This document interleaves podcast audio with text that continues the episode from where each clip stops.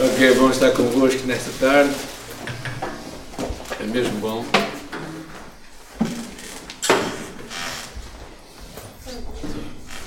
Nós estamos a iniciar uma série e vão ter a oportunidade de ouvir todas as semanas alguém diferente, o que é bom, não é? Então, já devem estar um bocadinho animados demais por me ouvir todas as semanas. Uh, mas uh, é uma série sobre os valores da nossa igreja, dos momentos mais especiais uh, no meu dia, uh, na minha semana, é quando vamos buscar os nossos netos. E, e, e eles, quando nos veem, é? correm para nós, atiram-se. Se calhar alguns pais sabem o que é isso também. Eu ainda me lembro de alguns momentos que passei com os meus filhos quando ia, quando ia buscá-los uh, e era realmente um tempo muito, muito especial. Sentirmos-nos verdadeiramente, é curioso, aceitos. Eu estava a pensar de repente vim-me a pensar em todas aquelas crianças com os seus pais e avós e familiares, que alegria eles dão, não é? Naquele momento, naquela hora, quando aquele momento acontece. Não é? Aquela alegria que é. Isto tem a ver com sermos aceites, verdadeiramente aceites, amados incondicionalmente. E é, e é interessante pensarmos o quanto este quanto há um poder tão grande nesta questão de nós sermos aceitos, como isso é tão importante para todos nós.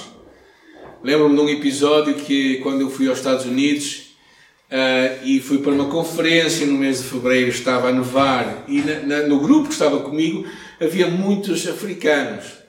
Pessoal que nunca tinha visto neve, nem sabia o que era temperaturas frias. Então a primeira coisa que o grupo lá fez, a igreja, com muito carinho, foi comprar luvas, pijamas, meias e dar-nos um conforto. Aquilo, aquilo foi tremendo, não é? Mas não somente isso, era uma igreja muito curiosa. Era uma igreja grande, eh, como há poucas nos Estados Unidos. Há muita gente que pensa que há muitas igrejas grandes, mas há poucas igrejas grandes. Mas naquela igreja eles, eles tinham uma nave enorme, que era um hall de entrada, uma coisa assim mais ou menos como o nosso terreno aqui. Isso era o hall de entrada, de uma ponta à outra. E depois. o hall de entrada. E depois tinha, depois tinha o auditório. Tinha mais ou menos duas mil e tal pessoas.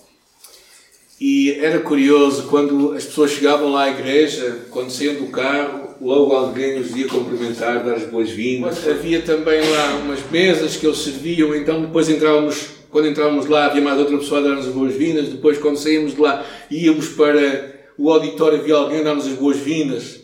Só não, é, só não havia ninguém na casa de banho. Mas verdadeiramente era um lugar onde nós nos sentíamos aceitos e amados. É? Isto para contrariar algumas pessoas que pensam que igrejas grandes são frias. Não necessariamente. Já tive igrejas muito pequeninas, muito frias onde a frieza e a falta de aceitação e amor era muito real. Mas um dos valores da nossa igreja, quando há uns anos atrás estivemos a, a falar, era a aceitação. É o segundo slide, já está? Ok. E a aceitação é esta, esta mensagem tão clara que, que Deus, nos a, Deus nos ama tal qual nós somos e nós devemos amar tal qual elas são assim como Deus nos ama e como, como aceita. É interessante que os nossos pensamentos, pode-se avançar, todo ser humano, independentemente da sua situação social, religiosa, ética, étnica, tem a mesma dignidade e valor e é alvo do amor de Deus. Aceitamos as pessoas tal qual elas são, mesmo que não concordemos com a sua vida desregrada. Isto é uma das coisas difíceis de explicar à sociedade de hoje, que tu podes não concordar com a pessoa e podes amá-la e aceitá-la tal qual ela é. Aqueles de nós que temos filhos mais velhos, muitas vezes podemos não concordar com as decisões que eles tomam, mas nós não deixamos de os aceitar, porque são nossos filhos. E é estranho tu pensares assim, mas é tão importante nós amarmos as pessoas tal qual elas são. Não amarmos porque elas vão mudar, não amá-las porque elas vão ser o que nós queremos que elas sejam, ou vão acreditar naquilo que nós acreditamos, mas precisamos ir um pouco mais longe precisamos de olhar para o amor de Deus. E quando pensamos no amor de Deus, então reparamos que um dos versículos chaves da Bíblia, Deus, João 3,16, diz: Deus amou o mundo de tal maneira. Ah, essa ideia de Deus amar o mundo de tal maneira O mundo não é alguns. O mundo é? É todos. É todos, independentemente da sua condição. Eh, na verdade, os mais improváveis foram logo, obrigado, foram logo incluídos no Evangelho, logo no nascimento de Jesus. E então o que percebemos claramente é que o amor de Deus, Deus nos ama tal qual nós somos. Eu tive esta visão de uma forma muito intensa aos meus oito anos de idade, sozinho no meu quarto. Eu tive uma profunda convicção do amor de Deus. Uma convicção de que Deus me amava tal qual eu era e eu me via como um pecador. Imagina agora, já passados uns anos, não é? um bocadinho mais que oito anos de idade, já foi, parece que foi outro dia, não é? Mas já foi aos anitos. Mas essa convicção de que Deus me aceitava e Deus me amava tal qual eu, eu era, foi o que me fez aproximar dele. E, eh, e quando pensamos nisto, nós pensamos claramente na, na, na, vida de Jesus, no princípio da vida de Jesus e também na, na sua própria família. Eu espero que no final deste tempo tu possas uh, compreender que a salvação é realmente um ato da graça de Deus, do amor de Deus por ti e por mim. Amém. Tu não fizeste nada, nem eu fiz nada para ser aceito por Deus. Por isso é que Ele nos aceita. A segunda coisa que eu acho muito importante é, é nós perdermos o nosso orgulho. Não nos, não nos temos de orgulhar de nada a não ser na cruz de Jesus. E finalmente, a importância de nós aprendermos que se Deus nos ama a nós, nós temos por obrigação e por responsabilidade amar o nosso próximo, independentemente de quem ele seja. E quando olhamos para a vida de Jesus, para a história de Jesus, logo no livro de Mateus, na, na família de Jesus, encontramos algumas pessoas que ele estranhas. Na verdade, há uma pregação muito interessante de um de um da reforma que ele chamava os quatro escândalos do Médio Oriente. E era a história de quatro mulheres que estão na história de Jesus. E a primeira que eu queria falar acerca de Deus amar os desprezados era uma mulher chamada Tamar. Alguém conhece a história de Tamar e quer contar para nós? Tamar. Alguém conhece? Era a viúva do, do, dos filhos de Judá. Era, era a viúva de um dos filhos de Judá exatamente. Ah, ela enviuvou e, como era costume então, o seu irmão foi dado no lugar dele. Ele enviuvou, ele morreu por causa do seu pecado. Mas o segundo irmão, que casou com ela, com Tamar, também fez o mesmo pecado e também morreu. E Judá pensou, encontra a história em Gênesis capítulo 38, que é uma história um bocadinho Forte. difícil de engolir. Eu tenho muita dificuldade sempre chego ali. E Judá pensou, bem, o melhor é antes que me mate a família toda. Vou mandá-la para longe. Mas ao mandá-la para longe, ela ficava completamente desprotegida. Uh, ao voltar para casa, sentiu abandono, humilhação, desprezo. Ela sabia que mais ninguém ia desejar, nunca mais seria amada nem cuidada por ninguém. E então ela pensou num plano para apanhar o seu sogro, é, que é uma coisa também macabra. o seu sogro enviou também, e ela fingiu-se de prostituta numa, num caminho. E o seu sogro passou por lá e teve relações com ela e ela engravidou. Quando o sogro ouviu a história de que de que a sua ex-nora estava grávida, decidiu acertar contas com ela, castigá-la. E ela tinha sido mais astuta do que ele, porque tinha pedido para que ele deixasse uns objetos como pagamento, e quando eles foram lá tentar resgatar os objetos, eles disseram que afinal naquele lugar não havia prostituta nenhuma. e, e quando chegou a hora certa, ela mostrou aquilo. E o que é impressionante é, é, o amor, é o facto de Deus incluir nesta história esta mulher. A história de Jesus. Mas claro, podemos falar de outras mulheres, de Agar, por exemplo. De Agar que foi, foi rejeitada pela sua senhora, depois de fazer. Podemos questionar algumas coisas, claro, mas, mas ela, ela foi mãe porque a sua senhora a obrigou àquilo. E ela foi morrer, ela, ela fugiu para deixar o seu filho morrer num canto e Deus ouviu o clamor dela. Deus é um Deus que ama as pessoas desprezadas. E por isso nós percebemos o que o Evangelho quer dizer. E Ele veio buscar e salvar que estavam perdidos. Por isso, numa sociedade cada vez mais sem valores, encontramos homens e mulheres que são humilhados, às vezes, pelo seu marido ou esposa, que são atos de infidelidade, de abandono, de desprezo. E o que nós percebemos é que não importa quem nos despreza, Deus nos acolhe. Não, não importa quem nos abandona, Deus nos recebe. E não importa se somos enganados, as promessas de Deus nunca irão falhar. O acolhimento de Deus para os desprezados é uma constante em toda a Bíblia. Outra coisa que percebemos que eu acho significativo é o amor de Deus pelos estrangeiros.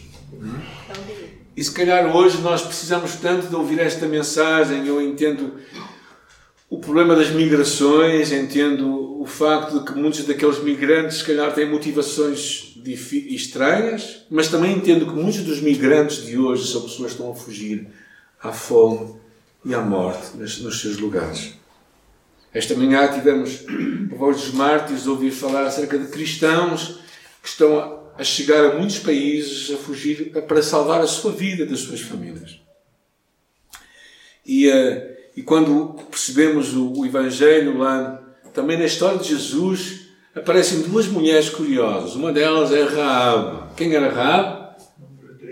Uma meretriz, uma prostituta que, que, também, além de ser prostituta, era uma cananita, era, era, uma mulher que não era judia e por isso desprezada por, por os israelitas.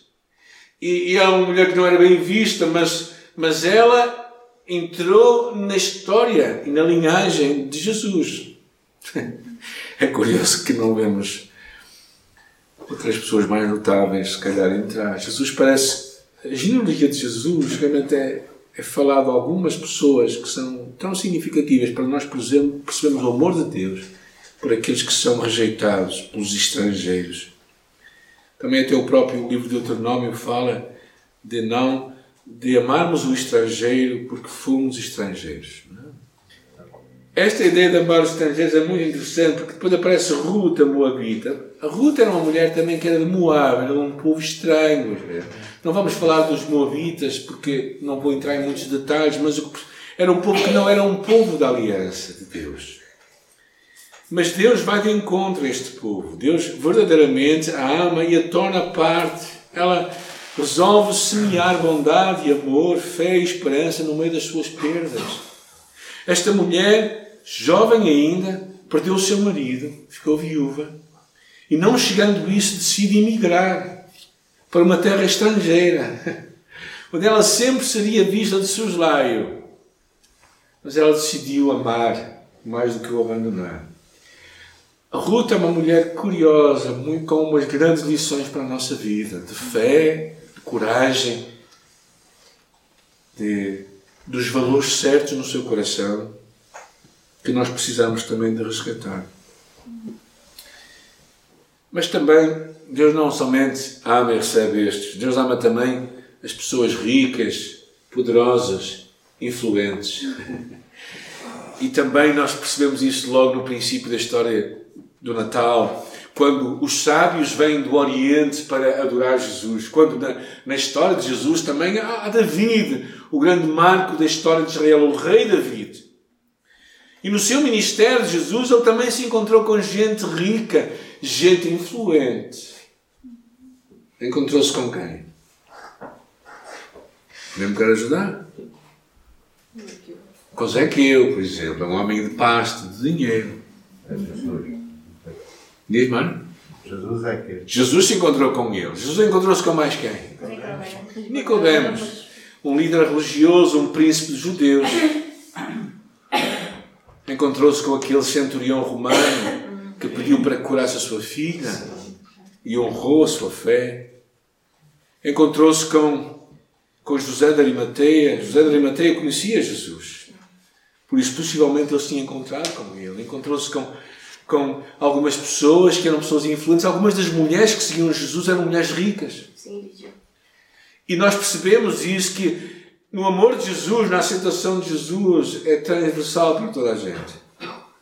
Mas também, claro, para os simples. Para os simples, os simples pastores que estavam lá a receber, a receber a boa mensagem, diz: Não temais, porque aqui vos trago uma nova de grande alegria, porque nasceu o Salvador, que é Cristo Senhor. Então, o que percebemos claramente é que na genealogia de Jesus e na sua história encontramos pessoas desprezadas, estrangeiras, ricas, influentes, pessoas simples. O amor de Jesus é um amor que inclui todos, não tem barreiras, não tem limites. Até nem tem, às vezes, algumas coisas que nos incomodam mais. Na verdade, algumas pessoas eu escolheria não me encontrar com elas, se calhar. Alguns daqueles fariseus com quem Jesus foi à sua casa, que já sabia o desfecho da história ou então pessoas de má fama, com quem ele também se discute. Realmente, até há uma, uma, altura em que as pessoas. Ele era conhecido como, como amigo dos pecadores e dos publicanos. Ou seja, ele escolhia. Parece que escolhia os piores para se encontrar. Claro que não era só esses. Ele tinha outros também que amavam a Deus. Tinha a mulher samaritana que era também uma desprezada. E eu pensei, se Jesus age assim, nós somos o corpo de Cristo. Certo? Não é isso que nós dizemos? 1 de, João, 1 de Coríntios, capítulo 12, não é isso que diz que tu e eu somos o corpo de Cristo? Como é que um corpo vai agir? Se a cabeça pensa assim, o que é que o corpo vai fazer? E por isso eh, há uma clara chamada para nós aprendermos a amarmos o nosso próximo de uma forma mais intencional. Uh, e, Jesus conta uma parábola interessante, aquela parábola do, do, do bom samaritano, é? que nós conhecemos como a parábola do bom samaritano. Que Jesus conta que um certo homem, ao, ao descer ou ao subir uma montanha para Jericó, era uma montanha que ia para Jericó, foi apanhado por ladrões e salteadores e deixaram como meio morto lá na estrada. E vindo um, um sacerdote, desviou-se, passou do lado. Vindo um levita, um homem que ia, também passou do lado. E vindo um homem, que era um samaritano, um rejeitado pelos judeus, vendo aquele homem, se aproximou dele e cuidou dele. Ou seja, as pessoas menos improváveis são aquelas que agem na forma certa. Os samaritanos que eram odiados pelos judeus, eles eram considerados mais ou menos uns mestiços, e eram mestiços sociais e religiosos. No entanto, estava aqui um samaritano a fazer por um judeu aquilo que nenhum outro judeu fazia por ele.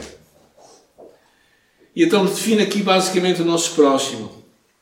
É curioso que há uma, há uma lenda no Talmud conta acerca da história de um homem que, olhando longe, vê uma sombra e pensa que é um monstro, e quando vai se aproximando, afinal percebe que é um homem, e quando se aproxima bem mais, percebe que é o seu irmão. Às vezes tu e eu precisamos de chegar perto das pessoas e, e de conseguir falar com elas, conseguir vê-las tal qual elas são. E eh, ainda que hoje nós, samaritanos na nossa cultura, Existem muitas pessoas que nós podemos ser tentados a desprezar ou a rejeitar. Estou a pensar em pessoas de outra raça, de outra cor, de outra cultura, homossexuais. São tantas vezes vítimas da homofobia. Ou pessoas de outra fé, como os muçulmanos, que nós não conseguimos amá-los. Eu estou certo que Jesus, o cabeça da igreja, iria de encontro a eles, iria amá-los. Iria amá-los independentemente de concordar ou não com as suas opções de vida. Iria amá-los sem concordar com as suas crenças. Porque quando nós pensamos em Jesus, com aquele, aquele jovem rico que sabia toda a Bíblia de cor, o, Velho Testamento, e que na hora H, quando Jesus lhe diz, está tudo disposto a deixar tudo para me seguir, ele virando as costas, o deixou. E há um evangelho que diz Jesus o amou. Porque Jesus percebia o quanto às vezes aquilo era um impedimento para que ele pudesse conhecer Jesus. Então, o que Jesus nos quer desafiar é superarmos todos estes preconceitos raciais, sociais, sexuais, religiosos, para praticar um amor verdadeiro. Quando ele, como ele termina na história, quando ele diz vai e faz o mesmo. Vai e faz o mesmo ao teu próximo, seja ele quem for. Seja ele quem for.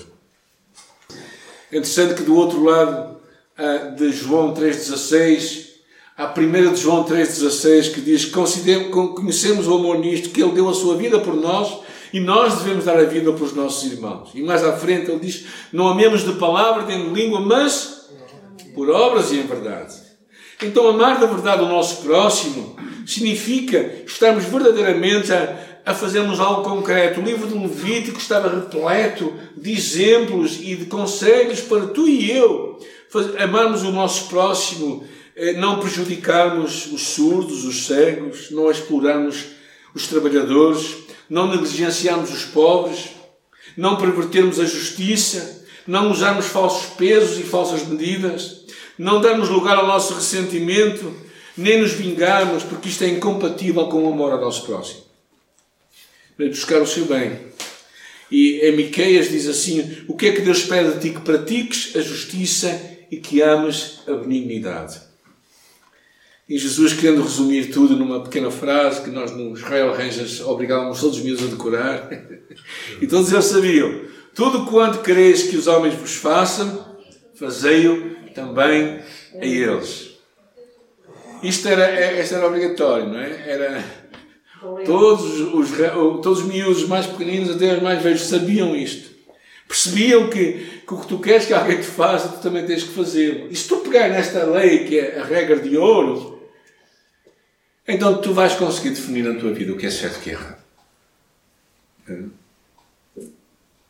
Ah, eu gostaria que nós pensássemos acerca deste aceitar. Aceitar não significa necessariamente concordar, não significa validar, não significa abençoar as coisas tão estranhas da sociedade de hoje.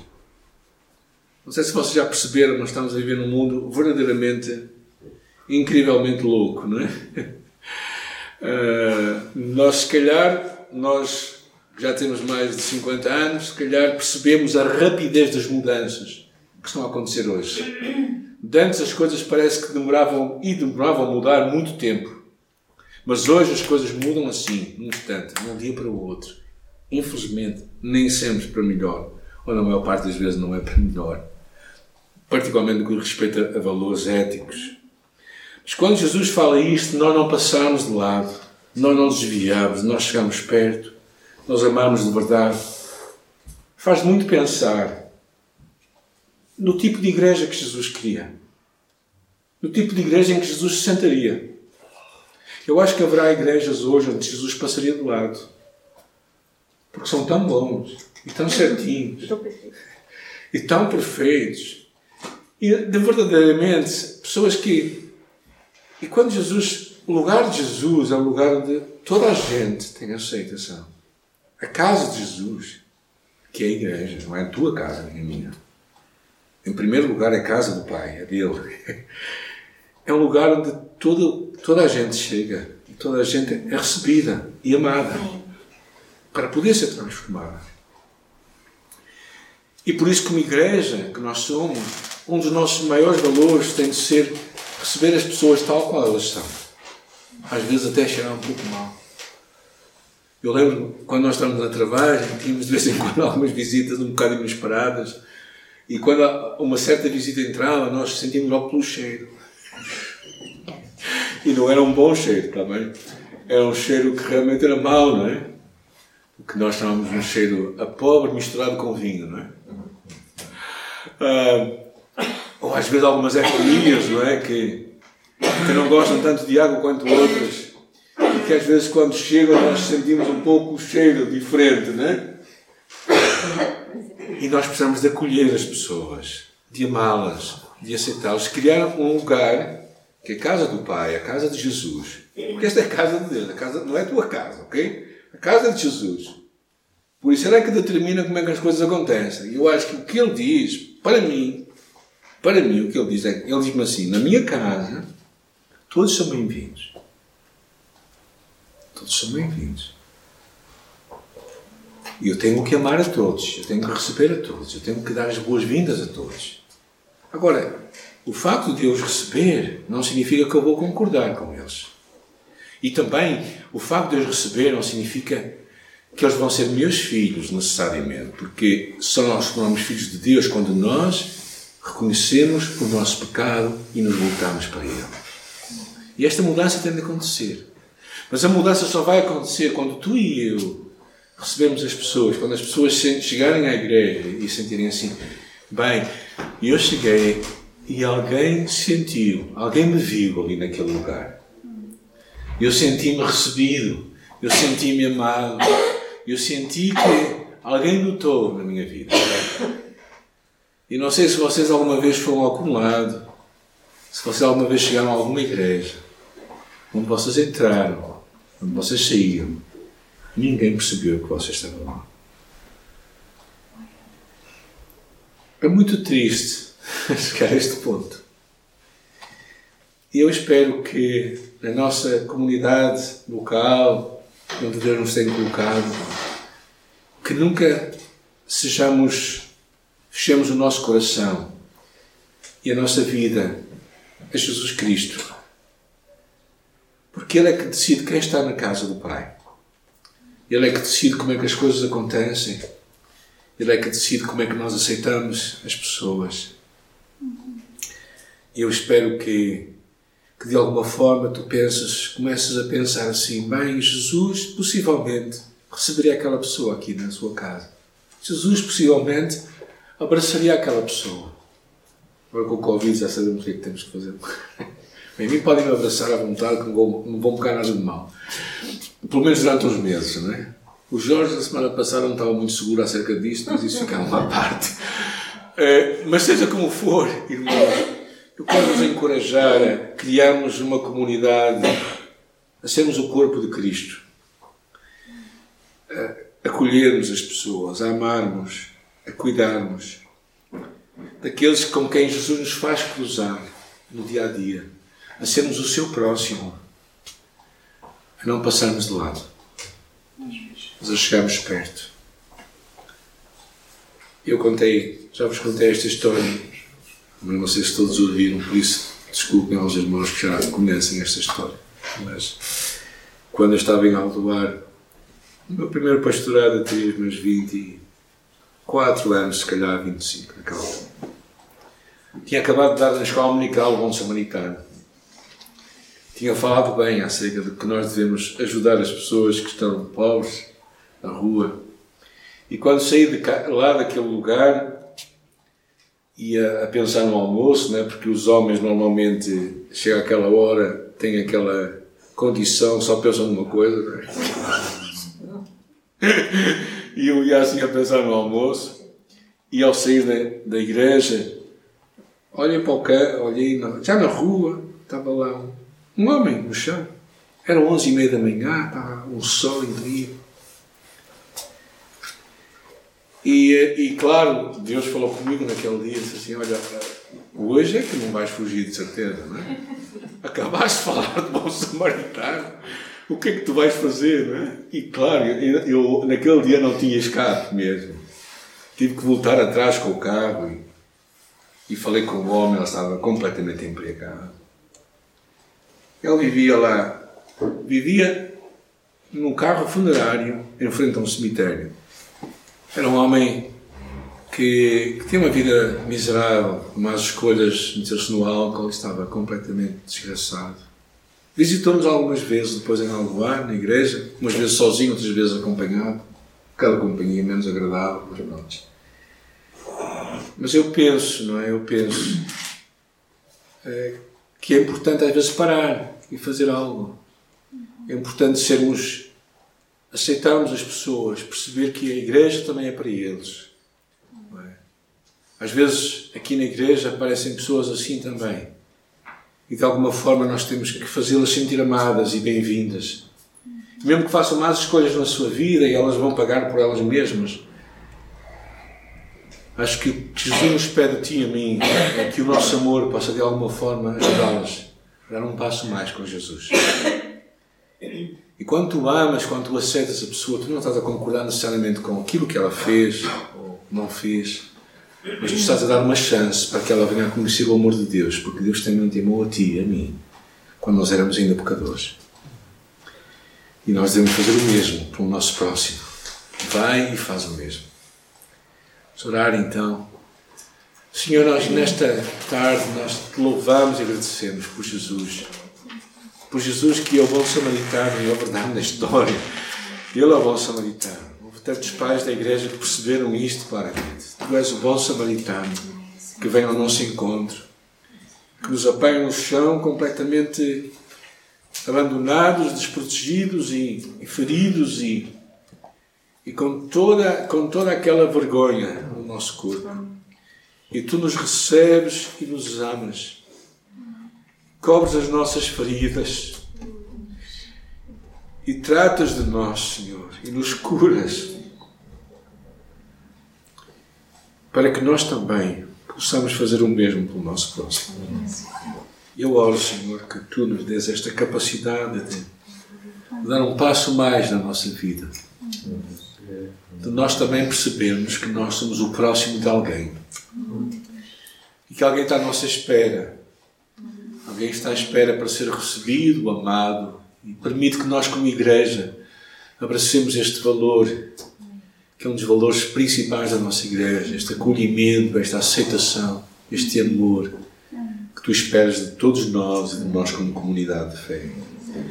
E ao fazê-lo, Senhor, seja este amor que vai tocar a vida das pessoas, que as vai aproximar de um Jesus que também as ama e que as vai, Senhor, desarmar para receber este amor. A minha oração em nome de Jesus Cristo. Amém.